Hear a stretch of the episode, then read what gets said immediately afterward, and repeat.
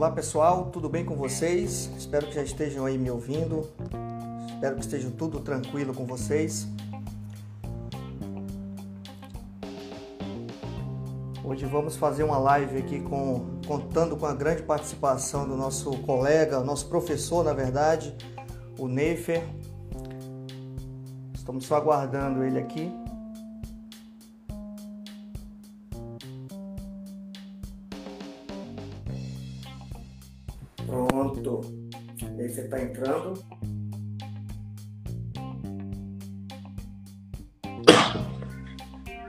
Opa! Opa, tudo bem? Boa noite. Como é que tá, Yuri? Tudo bem, Neifer? Tudo tranquilo por aí? Tudo bem, e você?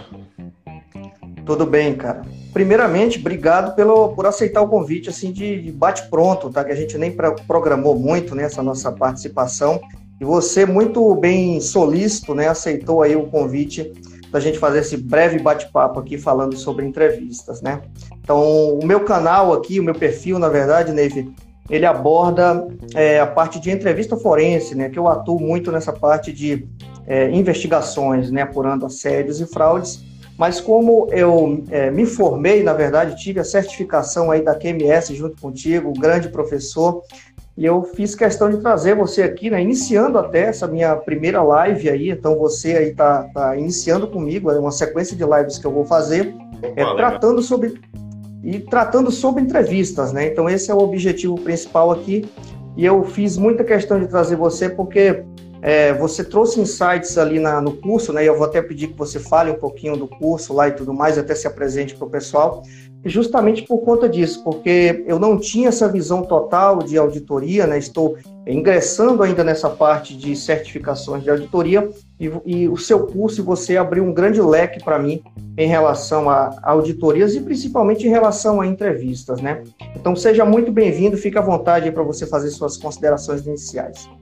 Ah, obrigado, Yuri. Eu que agradeço aí o convite. É legal assim estar tá conversando com o público de, de outros perfis é, e outros locais. Eu sempre digo aí que participando dessas coisas eu acabo saindo um pouquinho da minha bolha aqui, né? Que é a bolha aqui do escritório, fica aqui como executivo aqui, só fica vendo números, vendo ações, vendo processos. Então, assim, conectado com pessoas, eu consigo sair um pouquinho aqui da minha bolha, né? É, bom, eu sou, me apresentar um pouco aí pro, pro pessoal que está vendo a gente, o pessoal que está vendo a gente ao vivo, gravado. É, eu sou Neifer França, né? Sou diretor aqui da QMS. A QMS é um organismo de certificação de normas ISO, então a gente é uma certificadora. É, a gente certifica empresas nas normas ISO de sistemas de gestão. Quais normas ISO? Todas as normas ISO, provavelmente que vocês já ouviram falar, né? 9001, 14001 e assim mais voltado para nossa área aqui, que é compliance. É, a, certificamos aí a 37001, compliance anticorrupção, antissuborno, e a 37301 agora, que é sistema de gestão de compliance. E a gente tem também uma unidade de negócio aqui dentro, que é a Kill Academy, que nós somos, nós somos aí provedores de treinamentos e formações especializadas como auditores líderes, que é o curso aí que o Yuri fez com a gente, né? Sobre é, auditor líder da ISO 37001, 37301, as normas de compliance.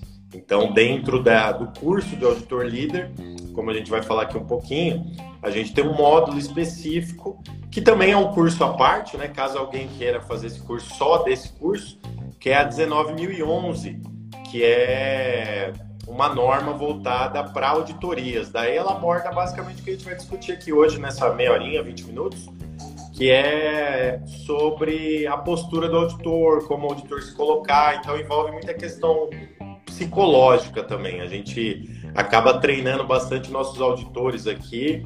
A, a QMS é a certificadora é, que tem o maior NPS do mercado, o Net Promoter Score, né, satisfação do cliente. Então, justamente é por essa questão também que a gente bate bastante com os auditores, que é essa questão viés psicológico durante a auditoria. Legal, bacana, Nefe. O Marcos Assa, ele acabou de entrar aí, eu não sei se ele está por aí, ele até fez uma brincadeira, né? Ele disse, ó, por minha causa que o Yuri foi lá para para QMS, né? Então, grande Marcos Assi, bacana, é um parceiro aí já de, de algumas, alguns trabalhos em conjunto e até voluntariado, né, que a gente faz aí relacionado à compliance de forma geral. Mas, Neif, vamos lá. Vamos... também, ele dá, ele dá uma aula, uma aula especial lá no curso de auditor líder da 37301. Ele dá uma aula no módulo de tipos de compliance, onde fala de compliance financeira. Exatamente, exatamente. Fera, fera no assunto. E uma, uma, uma figura à parte, né? Mas vamos, vamos lá, vamos para o que interessa, que acho que o pessoal está tá interessado na parte de entrevistas realmente. Então, Neve, antes da gente é, conceituar um pouquinho é, vamos falar um pouco da importância, né, da importância da, das entrevistas na auditoria, né, qual é a importância disso, e principalmente, já que você tocou no assunto da 37301, né, que é o Sistema de Gestão de Compliance, é a ISO mais recente, né, falando sobre isso, certificado e tudo mais. Então, qual é a importância né, das entrevistas nas auditorias? Explica um pouquinho para a gente. Legal. É, bom, a entrevistas é fundamental, são fundamentais num processo de auditoria é uma forma, um método de coleta de evidências objetivas, que a gente fala. O que, que é isso, né? Que são evidências objetivas. Então, quando a gente vai auditar um programa de compliance, à luz da ISO 37301, por exemplo, nesse processo de auditoria, para a gente coletar as evidências, quais os métodos que tem para ser feito isso? Avaliação documental, então a gente pega um documento e avalia que, aquele documento, né? Pode ser um documento, um registro, então a gente está avaliando aquelas informações. É, observação, a gente está observando o local, observando ah, comportamentos, observando processos e tudo mais. E o outro método é, são entrevistas. Então, ou seja, você vai entrevistar o auditado num processo de auditoria. Então, você vai é, por exemplo, eu vou auditar o compliance officer de uma empresa e eu quero saber como que é o, o compliance da empresa. Obviamente que a gente segue um standard, né? A gente segue um padrão que é a norma ISO, como o Yuri falou aí, a ISO 37301. Então, a, a gente vai seguir os requisitos lá e fazer os questionamentos, ou seja, dentro da entrevista, a gente vai fazer as perguntas necessárias para que o auditado possa nos dar a conformidade. Então, a gente, por exemplo, a gente pergunta ah, como que funciona o processo aqui de due diligence da empresa. Né? Na explicação dele sobre o processo, a gente já vai coletando conformidades. Em alguns momentos na explicação, a gente vai colocando mais questionamentos. Então, ou seja, a entrevista vai acontecendo de acordo com esse, esse processo. Tem um termo, né, que a gente profissional de compliance usa bastante, que é o tone from the top, né? Então, a, como que seria o tom aí da alta direção é, de uma organização? Então, também essa alta direção, CEO, CFO, presidente, diretor, ele vai ser entrevistado no processo de auditoria. Na entrevista, a gente quer saber qual o papel dele dentro da gestão de compliance dentro da organização. Então, por meio das entrevistas, a gente co consegue coletar essas evidências e juntando com as outras formas de auditoria. Ele, por exemplo, ele vai falar de um formulário que ele utiliza, de um sistema que ele utiliza, de um procedimento que ele utiliza, e aí a gente vai anotando para depois utilizar essa outra forma de avaliação, que seria a avaliação documental. Então, assim, não existe auditoria sem entrevistas.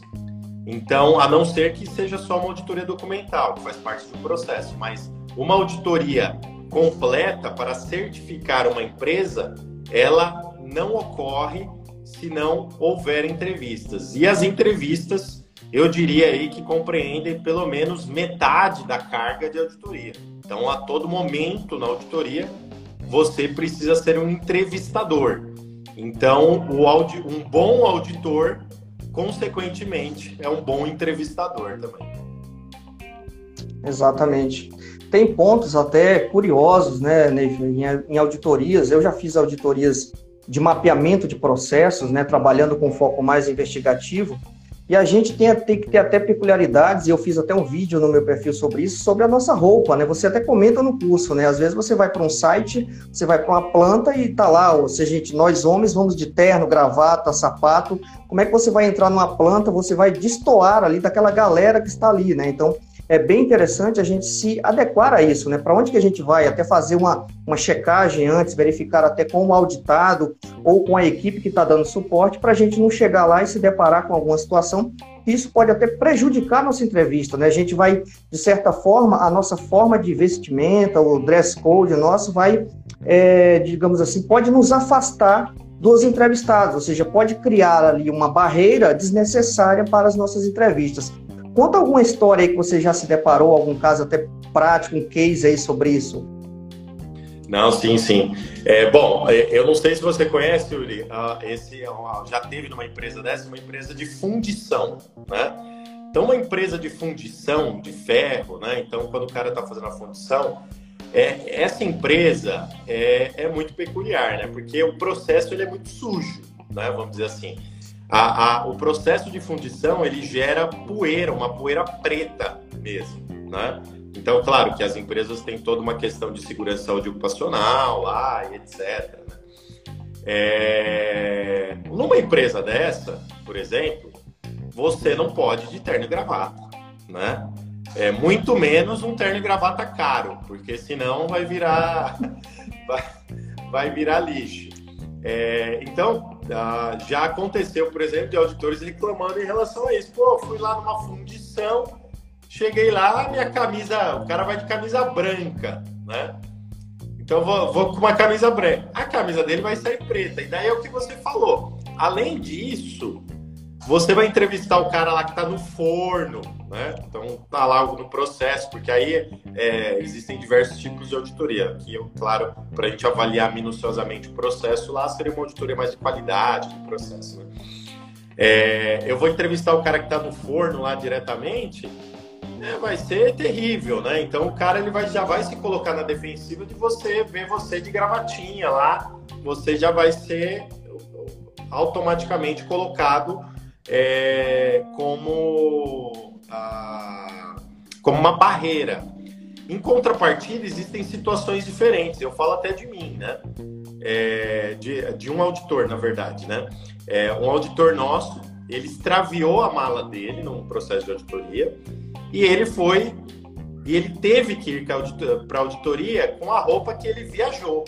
Então, assim, uma roupa normal, né? Uma camisa polo, uma calça jeans. Porém, essa auditoria era numa Câmara Municipal é, de Vereadores. Então, quando a gente fala assim, né, legislativo e tudo mais, é todo mundo de terno e gravata. Então, nesse caso, foi o contrário. O dress code dele é, prejudicou a auditoria. É claro que na reunião de abertura ele explicou e tudo mais, mas ele não consegue explicar para todo mundo que ele está entrevistando, né? É, mas nesse caso prejudicou, porque ele vai lá de, de camisa polo, calça jeans, sapatênis e tudo mais. E ele vai entrevistar vereadores, ou que nem a gente já auditou também a Câmara Legislativa, alguns gabinetes, vai lá no Congresso Nacional, ou vai num, ah, em alguns escritórios de advocacia também, aqui é, muito nobres em São Paulo. Então, assim, a, a dica que eu dou para quem está assistindo a gente é entender a empresa né? Claro que vai ter aquele, assim, quando eu auditava, eu auditava mais, né? Eu audito ainda, mas eu audito pouco hoje em dia, né? Infelizmente. É... Quando eu auditava, eu ia sempre com uma gravata no carro, eu ia com uma camisa social, uma calça social, um sapato social é... e um blazer. Então, assim, dependendo da situação, você entra na empresa, você vê que é mais formal, você já pode colocar gravata e tal, coloca o blazer. Às vezes sem a gravata mesmo já fica é, bem social, já tá ok. Mas, obviamente, quando eu vou numa planta produtiva e eu já conheço aquela, aquele processo produtivo, aí é calça batida mesmo, às vezes camisa polo. Então, o auditor tem sempre avaliar isso também. Parece, e é uma coisa que não é falada, né, Yuri, essas coisas, né? Então, Exato. Então, daí o pessoal entra no processo e vai lá e, e tem essas questões. Então, claro, vamos sempre pecar pelo excesso, mas sempre deixa aí um, é, um backup, né? Uma coisa interessante que aconteceu, eu faço muito vídeos, né? Eu faço muitos treinamentos, vídeos. É, quem ainda não acompanha a gente, acompanha a gente lá no canal do YouTube e tal. Mas eu nunca tive nessa, nesse processo. Quando a gente pega, a gente bloqueia um dia de agenda, né? E grava o dia inteiro. Mas eu nunca pensei em levar uma camisa reserva, por exemplo, né? Então, apesar de trabalhar com, também com gestão de riscos, eu nunca pensei nisso. Daí um, outro colega estava gravando com a gente e foi tomar café, derramou o café na camisa inteira dele. Daí a gente falou, nossa, agora precisa gravar o dia inteiro, o resto do dia inteiro. O que, que vai fazer dele? Ele falou, não, eu tenho outra camisa no carro, eu trago justamente para isso. Eu falei, nossa, eu vou precisar fazer isso. Agora toda vez que eu gravo, eu levo também uma camisa de backup. Então são algumas coisinhas que você precisa se atentar. Exatamente. Isso é muito importante ainda, apesar da gente estar tá saindo aqui de quarentena, pandemia e já estar tá nesse formato híbrido, né, que todo mundo utiliza a casa para trabalhar, né, muitas vezes faz entrevistas até online, mas é muito importante até online a gente se portar, né, saber como se apresentar virtualmente, porque eventualmente acontecem situações inusitadas, inesperadas e a gente tem que saber contornar isso daí até para não prejudicar a nossa investigação ou nossa auditoria, né, Neif? É, porque Agora, às vezes chama atenção, né? Às vezes sim, chama atenção. Eu eu fiz uma reunião recente aí com um parceiro, né, na verdade, e daí, assim, eu não reparo muito, mas é uma coisa que acaba chamando atenção. Daí ele abriu a câmera lá, camisa regata, né?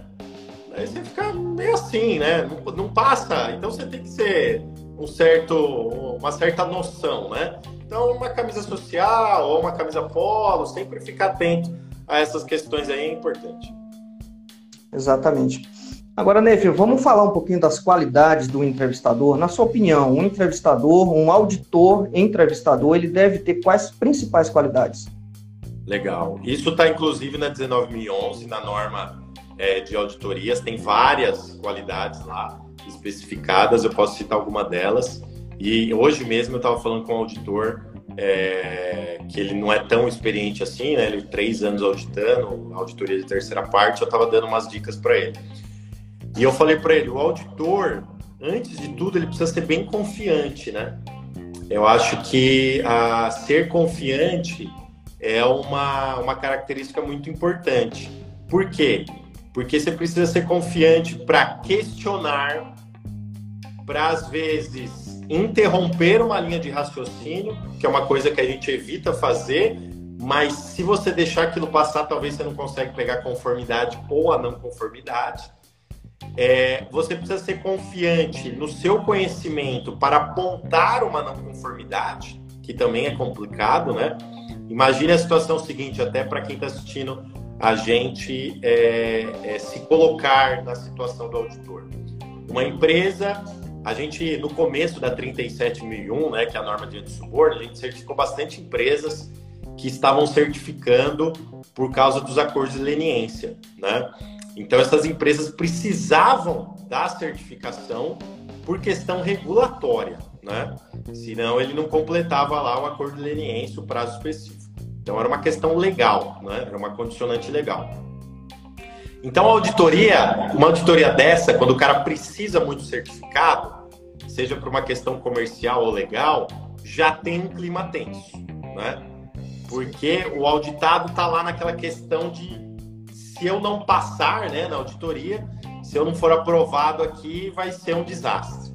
Então a auditoria já é tensa. Cabe ao auditor colocar o auditado numa situação mais tranquila. Mas tem auditor não.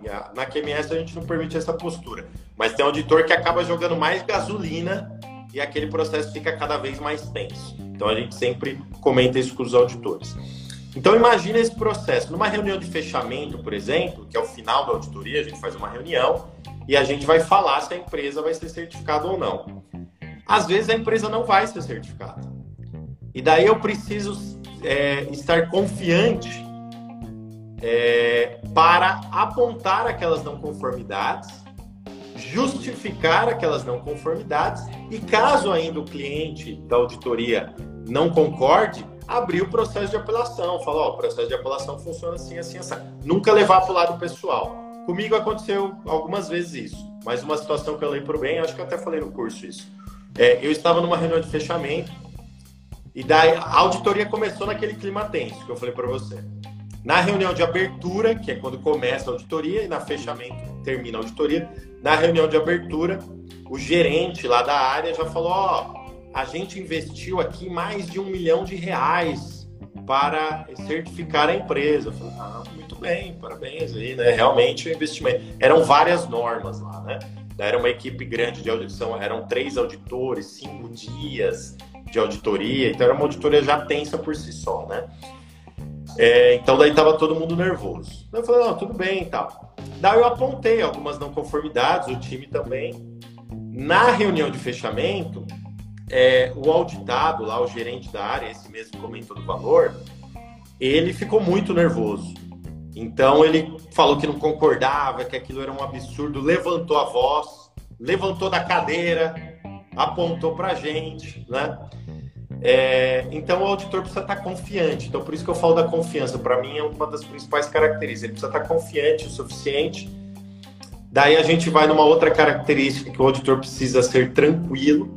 Então, num processo como esse, o cara enfiando o dedo na sua cara, praticamente, né? É, você precisa estar tranquilo o suficiente, não levar para o lado pessoal, que ele não tem nada contra você, ele está no processo. Então, você tem que falar: ó, o processo é assim, assado, a gente deliberou aqui, as não conformidades realmente existem. Então, caso vocês não concordem, o processo de apelação é assim, assim, assado, é direto com a QMS, tal, tal, tal. É, então, a, eu colocaria confiança, tranquilidade, o auditor precisa ser tenaz o suficiente, ele precisa ser um autodidata também, é claro, vai fazer curso e tudo mais, mas ele tem que ter também a vontade de estudar, aprender por si só, ler a norma. É, as normas que eu audito, que nem a 37301, eu participei do comitê técnico da ISO, participo até hoje, então a gente está trabalhando com a norma faz três anos, ela lançou agora em abril deste ano. Faz três anos que a gente está trabalhando com a norma.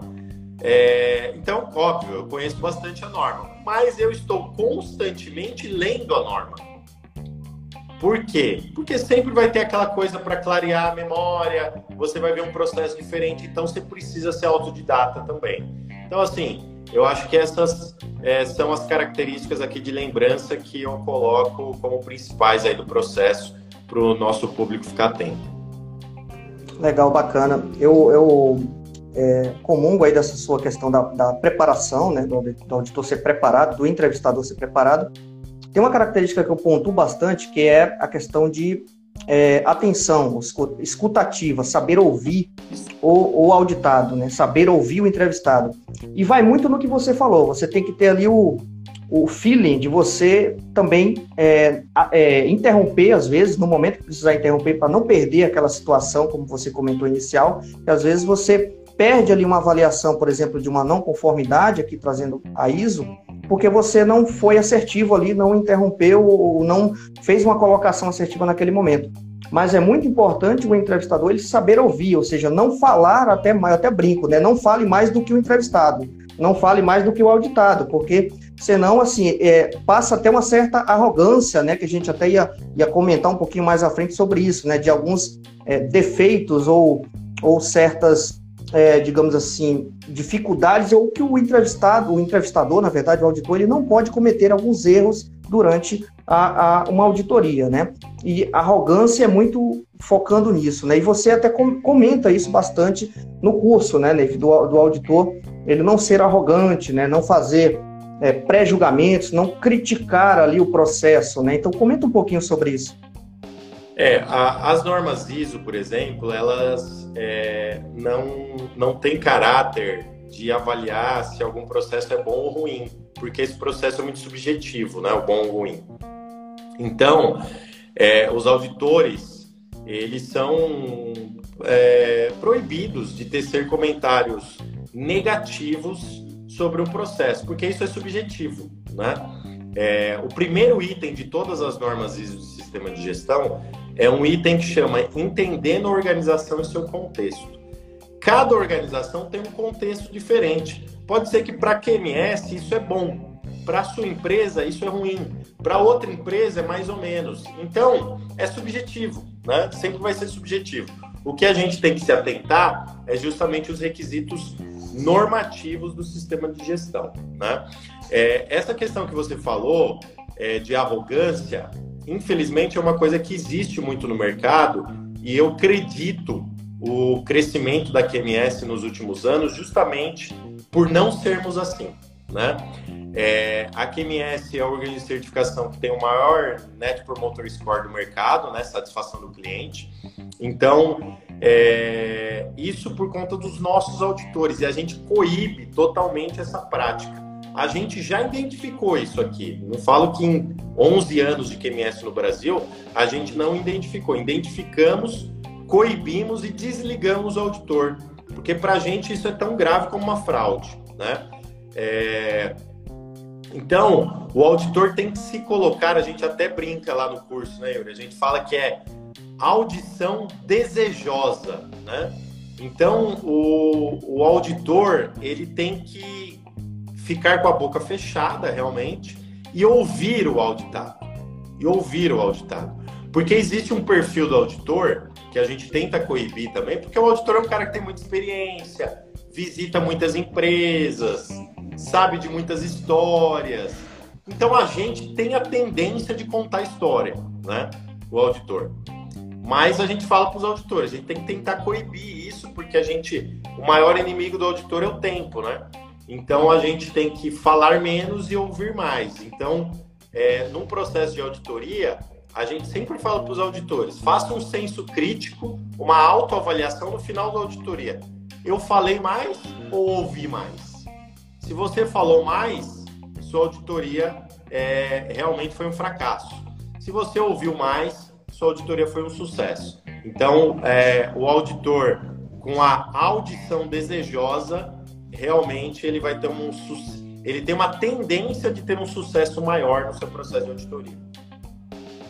Exatamente. É bem interessante. Eu, eu como entrevistador forense, eu sempre faço o senso crítico. Né? Então, toda vez que eu saio de uma entrevista, seja naquele momento eu faço alguma anotação, alguma ponderação, ou quando eu estou fazendo o relatório, eu até penso, né? Poxa, essa pergunta aqui que eu fiz talvez poderia ser uma pergunta um pouco mais assertiva, um pouco mais direta, ou eu errei na pergunta, fiz uma pergunta de uma maneira equivocada que até causou dúvida no, no entrevistado, né? Trazendo aí para você no auditado, né? Às vezes você faz algum tipo de pergunta que eventualmente deixa o auditado até com mais dúvida, né? Ele não sabe o que, é que você está querendo, né? Então é, é, é, interessante isso. Dá, um, dá umas dicas aí para o pessoal que está nos assistindo agora ou vai nos assistir sobre assertividade em termos de perguntas, né? Fala um pouquinho para gente. É, eu acho que você, você tocou num ponto interessante. E às vezes o que a gente vê é a questão da linguagem. Então, quando eu falo, voltando àquele exemplo, quando, eu for, quando a gente vai lá na, é, no Congresso Nacional, por exemplo, e vai falar com um político, a gente tem que falar de uma forma, né? Quando a gente vai falar com um CEO de uma empresa, a gente vai falar de outra. Quando a gente vai falar de um fundador de uma empresa pequena, aquele cara que está na batalha, está pagando incêndio todo dia e tal, né? Está correndo atrás para pagar a folha de pagamento e ter um lucrinho no final do mês, é uma outra forma que a gente vai falar. Quando a gente falar com a, entrevistar um chão de fábrica, cara que está lá na ponta, um cara que trabalha na produção e tudo mais, também a gente tem que utilizar uma linguagem diferente, né? Então, é, o auditor ele tem que sempre pensar nisso, né? Qual é o perfil da pessoa que eu estou entrevistando? Eu acho que esse é o X da questão aqui. Porque daí você vai mudar o tipo de pergunta, você vai mudar talvez o seu vocabulário, o vocabulário tem que ser diferente. Um cara de chão de fábrica, a, a gente, a, na norma 37301, 37001, é, uma das auditorias que a gente faz em chão de fábrica é perguntar se o cara conhece o canal de denúncia, se o cara conhece a política de compliance, se ele conhece o código de conduta. Então tem várias formas de perguntar isso, né? Se você perguntar, não, você, é, você conhece aí o, o hotline da empresa, pô, o cara não vai saber nada, né? Então você vai falar, oh, se acontecer algum problema aí, se tiver alguma fraude, alguma coisa, tem algum telefone que você liga, tem alguma pessoa que você chama. Então, ah não, tem aquele lá, o cara falou, tá no meu crachá e tudo mais. Então tem essas formas, né? Política, né? Não, você falou, por favor, você pode falar a política de compliance da empresa, você pode me citar os principais pontos do código de conduta? Ele não vai responder, né? É, eu já auditei, por exemplo, assim, aprendendo, a gente erra muito também, né? É, entrevistando o chão de fábrica, que eu fui entrevistar uma pessoa da produção, a pessoa travou. Ela não respondeu para mim. Daí passou um tempinho, eu perguntei de novo, ele virou as costas e foi embora. Então, quer dizer, é... fiz errado, né? Às vezes você tem que quebrar o gelo, né? Você chega lá, fala do Corinthians, fala do jogo de ontem, pô, o que, que aconteceu e tudo mais. Então, também faz parte, também é uma técnica, né? Então, você quebra o gelo, então, não sei se você está sabendo aqui, é, a gente está fazendo, auditando aí, o pessoal está querendo uma certificação de compliance e tudo mais. Um dia eu estava auditando esse negócio de canal de denúncia, muito engraçado, preciso contar assim. É, esse negócio de canal de denúncia, e daí não, e daí essa questão, né? A gente tenta facilitar. Não, você tem um canal de denúncia? Não, um canal de denúncia não conheço, como assim, denúncias e tal. Daí o outro, um outro cara, né, tava ouvindo e respondeu, ô, oh, diz que é arregão.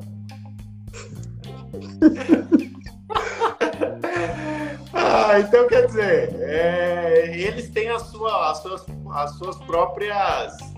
É, as suas pró próprias gírias, né? Seu, seu, próprio linguajar, né? O, o, canal de denúncia já virou um, um jargão lá, descarregão, né? Normal, né? Quer dizer, eu marquei, na próxima vez eu vou perguntar do descarregão, oh, tem um tal de um disque aí, você já ouviu falar? Então, assim, quer dizer, ele sabe, ele até apelidou, virou até piada, virou meme virou até piada, mas é, ele sabe, ele conhece. Então, quer dizer, a empresa conseguiu divulgar muito bem isso aí, né? É, mas o problema é que quem liga é o arregão, segundo eles. Então, exatamente. É questão. Então, você tem que falar nomenclatura também, o linguajar, o vocabulário, prestar atenção. A mesma coisa com a alta direção, só fazendo um parênteses aqui. Se você chegar lá e falar o 4.1 da norma, entendendo a organização e seu contexto, é, ah, é, due diligence, controles de parceiros de negócio, controle... isso daí é um papo que é broxante para a alta direção, né? Então, o que você tem que falar, o que, que a alta direção pensa? Dinheiro, lucro, resultado. Então você tem que a, a, a sua entrevista tem que ser focada nisso. Então você quer saber o contexto da organização, mas você vai perguntar para ele de uma forma é, que ele entenda, né? Não, então eu queria saber aí como a organização faz para aumentar suas margens, quais são os mercados que a empresa atua ou pretende atuar, como que funciona isso. Então esse cara vai falar animado para você. Mas se você vir com um papinho de 4.1, 4.2, 8.1, 8.2, é muito chato né? Então, eu acho que a dica que eu dou também para o pessoal é ficar atento a quem está entrevistando. Exatamente.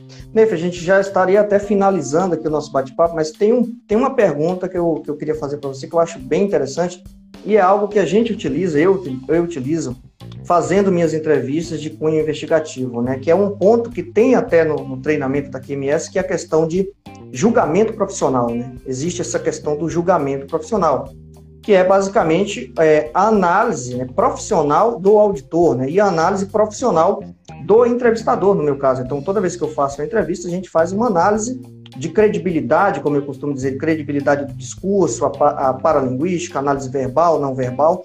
Então, a gente faz toda uma análise justamente para embasar a, o nosso relatório, embasar ali a nossa tomada de decisão e até poder falar para a autodireção, depois para na conclusão de uma investigação, seja nas constatações ou até sugerindo alguma recomendação, da gente falar de uma forma mais assertiva o que, que foi constatado de fato, né? Então, essa questão do julgamento profissional, eu trouxe até um pouco para o meu lado, né? Porque eu utilizo isso, né, nas minhas investigações, né? É o meu feeling como investigador, a minha experiência, é o meu julgamento profissional que eu faço ali daquela situação, é claro, com todo cuidado, com toda cautela e com todo respeito à pessoa que está ali do outro lado, porque na maioria das vezes é um investigado, é uma pessoa que está ali colocada como alvo de uma situação, mas na auditoria também existe isso, né? existe essa questão do julgamento profissional. Então, eu queria a tua, a tua visão final aqui sobre essa questão do julgamento, que eu acho muito importante. É um tema muito importante, né? É, a norma, qualquer norma ISO, a 37301 é diferente, ela tenta ser o mais objetiva possível. Então, a, ela nunca vai falar o como fazer, ela sempre fala o que deve ser feito. Então, a organização faz da forma que ela acha melhor, né? Mas nessa questão de ser objetiva, obviamente ficam umas lacunas de subjetividade. Nessas lacunas de subjetividade, aí entra o julgamento profissional do auditor, tá? E eu vou dar um exemplo para exemplificar aqui para o nosso público. É, uma vez auditando uma outra norma, a empresa, tá, a gente estava falando é, de controle de acesso às informações. Muito aí essa questão de LGPD hoje tudo mais, né? Controle de acesso. Daí o auditado falou: não, mas a norma é, não fala esse, é, isso. A norma não fala o como fazer. Eu faço é, da forma que eu acho melhor, né? Se eu quiser controlar o acesso aqui com uma, uma porta fechada, mas sem passar chave, é um controle de acesso. Tem uma porta, o cara precisa abrir uma porta. Eu falei, não, concordo. Esse é o seu processo? Se esse é o seu processo, agora eu, como auditor, especialista no assunto, eu vou julgar se você simplesmente fechando a porta e não passando a chave, garante aí o controle de acesso a este local. Daí eu já falei de antemão. Na minha visão, não garante, porque qualquer pessoa pode vir aqui e abrir a porta. Daí o cara continua a argumentação, né? Não, mas se tivesse com a chave, o cara também poderia fazer uma cópia. Tudo bem, mas você já teria uma primeira barreira, né? Então, quer dizer, é, o julgamento profissional entra nessas lacunas de subjetividade. Quando entra na lacuna de subjetividade, o auditor precisa tomar decisão e aí a gente já cai naquele outra característica da confiança. Ele precisa estar confiante o suficiente que aquele julgamento profissional é correto. O auditor pode errar? Claro, a gente sempre pode errar. Por isso que tem os processos aqui posteriores à auditoria, que é análise técnica, um gerente técnico, um decisor e tudo mais. Mas é, o julgamento profissional é muito importante para essa tomada de decisão do como fazer. A organização faz do jeito que ela acha melhor. Eu, auditor, vou avaliar se aquilo, a própria norma fala sobre isso se aquilo é razoável e proporcional ao contexto da organização. Então, essa questão de avaliação de razoabilidade e proporcionalidade sempre vai cair. Exatamente, exatamente. Caiu ou estão me ouvindo? Caí e voltei aqui, tá tudo certo, voltei. Isso. Mas você estava finalizando já, né? Você... É, isso mesmo. Então sempre vai cair na mão do auditor essa questão de objetividade é, dentro desse processo. O auditor precisa tomar a decisão do julgamento profissional. Exatamente. Pô, muito legal esse bate-papo. Por mim, eu ficava aqui mais meia hora, uma hora aqui tranquilo. Passou rápido. Muito, muito bom. Passou rápido mesmo, bem rápido. Quem sabe a gente faz uma parte 2 aí, Neife, com, com o pessoal, com o nosso público aí. Neife, obrigado pela tua participação, cara. Então, fica à vontade para se despedir do pessoal e fazer aí a, a, as suas considerações finais. Valeu mesmo, gostei bastante, agradeço. Yuri, eu que agradeço, acompanho seu perfil aí, acho que é um tema bem interessante aí que você posta também, é, é, é uma peculiaridade, né, é muito curioso, então o pessoal tem que ficar atento também a, a esse conteúdo. Agradeço imensamente o, o convite, faço essas sessões aí com o maior prazer e convido a todo mundo que está assistindo a gente aí é, a seguir a QMS em todas as redes sociais, me seguir também aqui na minha rede social, eu posto bastante conteúdo, principalmente voltado é, para ESG e compliance. É, e a QMS, arroba QMS Brasil em todas as redes sociais. Como eu falei, 90% do nosso conteúdo é gratuito, então a gente tem conteúdo gratuito de muita qualidade, realmente. Então vocês podem entrar, por exemplo, lá no nosso canal do YouTube, vários conteúdos gratuitos sobre as normas 37001, 37301 e outras normas aí do sistema de gestão. Se você consumir tudo que tem lá, realmente você vai aprender bastante coisa já. E fica aberto aí a qualquer dúvida, caso vocês queiram mandar aí no direct. Obrigado, Yuri. Até mais. Tchau, tchau. Legal. Um abraço. Até a próxima, pessoal. Tchau, tchau.